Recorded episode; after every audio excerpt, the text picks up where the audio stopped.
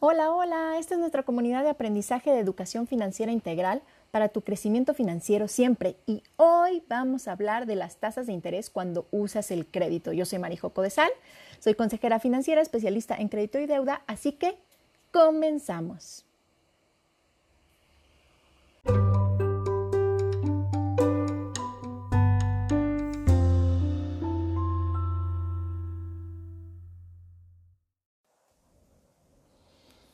Espero que estés muy bien. En otro episodio ya platicábamos de las tasas de interés, pero ¿qué pasa cuando la tasa de interés está aplicada a cuando pides un crédito?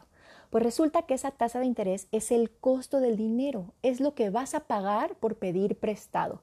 Recuerda que pedir prestado dinero siempre cuesta dinero, así que eh, mucho ojo en el tema de la tasa de interés cuando vas a pedir prestado dinero. Claro que no es lo mismo que le pidas a un familiar a que le pidas a una institución financiera, ¿no? A una fintech, a un banco o a cualquiera de estos espacios financieros en los que puedes acceder a dinero para lo que se te ocurra, ¿no? Unas vacaciones, pagar una maestría, este, una enfermedad, resolver un tema, eh, incluso si es para eh, obtener un patrimonio como comprar casa o comprar coche o em, para tu propio consumo, poner atención en las tasas de interés es de vital, de vital importancia. A las tasas de interés que están involucradas con el tema del crédito se les llama tasa de interés activa a veces de repente nos marean un poco con estos términos que los simples mortales no sabemos y entonces pensamos que es algo como mucho más grave. Pero no, básicamente la tasa de interés activa es la que se ejecuta cuando tú pides dinero prestado y te cobran lo que llamamos comúnmente intereses. Normalmente está dada de forma anual. ¿Eso qué quiere decir? Que cuando te dicen eh, los intereses son del 10%, normalmente son del 10% anual. Si los intereses son del 100%, son del 100% anual. Hay mucho ojo porque hay tarjetas de crédito que sí te cobran el 100% anual. Hay préstamos en ciertos bancos que te cobran el 100 y cacho por ciento anual. Entonces, mucho ojo. Y algunos de los trucos publicitarios, de los que ya platicábamos también en el episodio eh, de tasas de interés, es que eh, te ofrecen la tasa más baja del mercado. Claro, pero está expresada de forma mensual.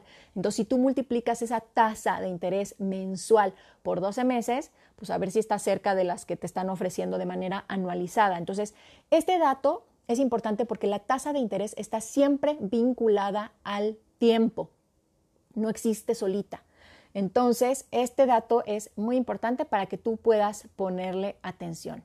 Hay muchos tipos de tasa de interés, muchos nombres para este tipo de, tasa de interés eh, y hay que ponerles atención. Pero cuando oímos en las noticias eh, que el Banco de México mueve la tasa de interés, mueve la tasa de referencia, entonces ahí hay que poner atención y nos debe interesar porque si la tasa va hacia arriba, como ahora estamos hablando en el crédito, significa que el dinero que nos presten nos va a salir más caro.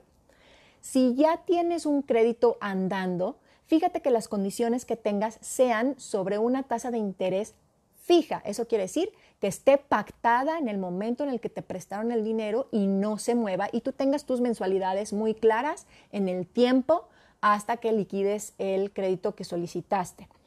Si por otra razón, si por otros motivos, si porque es tarjeta de crédito o porque es un crédito personal, no está fijo, lo más probable es que tengas una tasa variable. Y entonces cuando se dan estos movimientos en la economía, cuando el Banco de México eleva la tasa de interés, lo más probable es que los bancos reaccionen de manera pronta, porque a nadie nos gusta perder dinero, reaccionen de manera pronta y entonces esa tasa de interés que te están cobrando a ti aumente también. Por lo tanto, en el camino de esa deuda se va a volver un poco más cara. Esto pasa con tarjetas de crédito, así que hay que tener mucho, mucho cuidado de cómo eh, estamos pagando esos intereses, sobre todo para que tú cuides tu dinero y no, lo estés regalando, ¿no? ¿Cómo vamos aprendiendo algo de estos temas? Me encantaría que me dejaras un comentario, te voy a poner la liga aquí para que me puedas dejar un comentario en el podcast o eh, a través de redes sociales. Me encuentras en todas las redes sociales como Marijoco de Sal.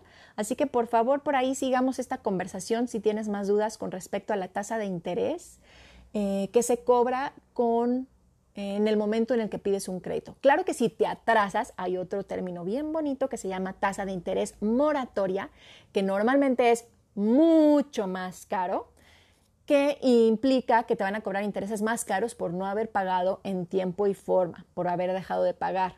Entonces esa tasa moratoria, de interés moratoria, te eh, hace una bola de nieve. Por eso de repente puede pasar que estemos perdiendo el control de nuestras deudas. Si eso te está pasando, por favor búscame, con mucho gusto te puedo ayudar. Recuerda que tengo ahí un librito que puedes conseguir eh, de manera digital que se llama Gracias por mis deudas, ahora elijo prosperar. Y ahí puedes tener una pequeña guía para empezar a salir de deudas. Recuerda que si te educas financieramente sabrás tomar mejores decisiones para tu beneficio personal y sobre todo va a impactar también a la gente de tu alrededor. Si no, lo que nos va a pasar es que seguimos aprendiendo por el método tradicional que es prueba y error, prueba y error. Ojalá que esto que te comparto te sirva para adquirir un poquito más de información, que lo puedas aplicar en tu vida diaria, que lo puedas aplicar en beneficio de tu cartera, en el mejor uso de tu dinero y así que te invito a que lo hagas, hazlo, porque a nadie beneficia más que a ti. Nos vemos en el siguiente episodio de Educación Financiera Integral. Me encanta compartir esto contigo y si tienes algunas dudas, por favor déjame tus comentarios para que platiquemos de las cosas que te interesan a ti. Gracias, bye bye.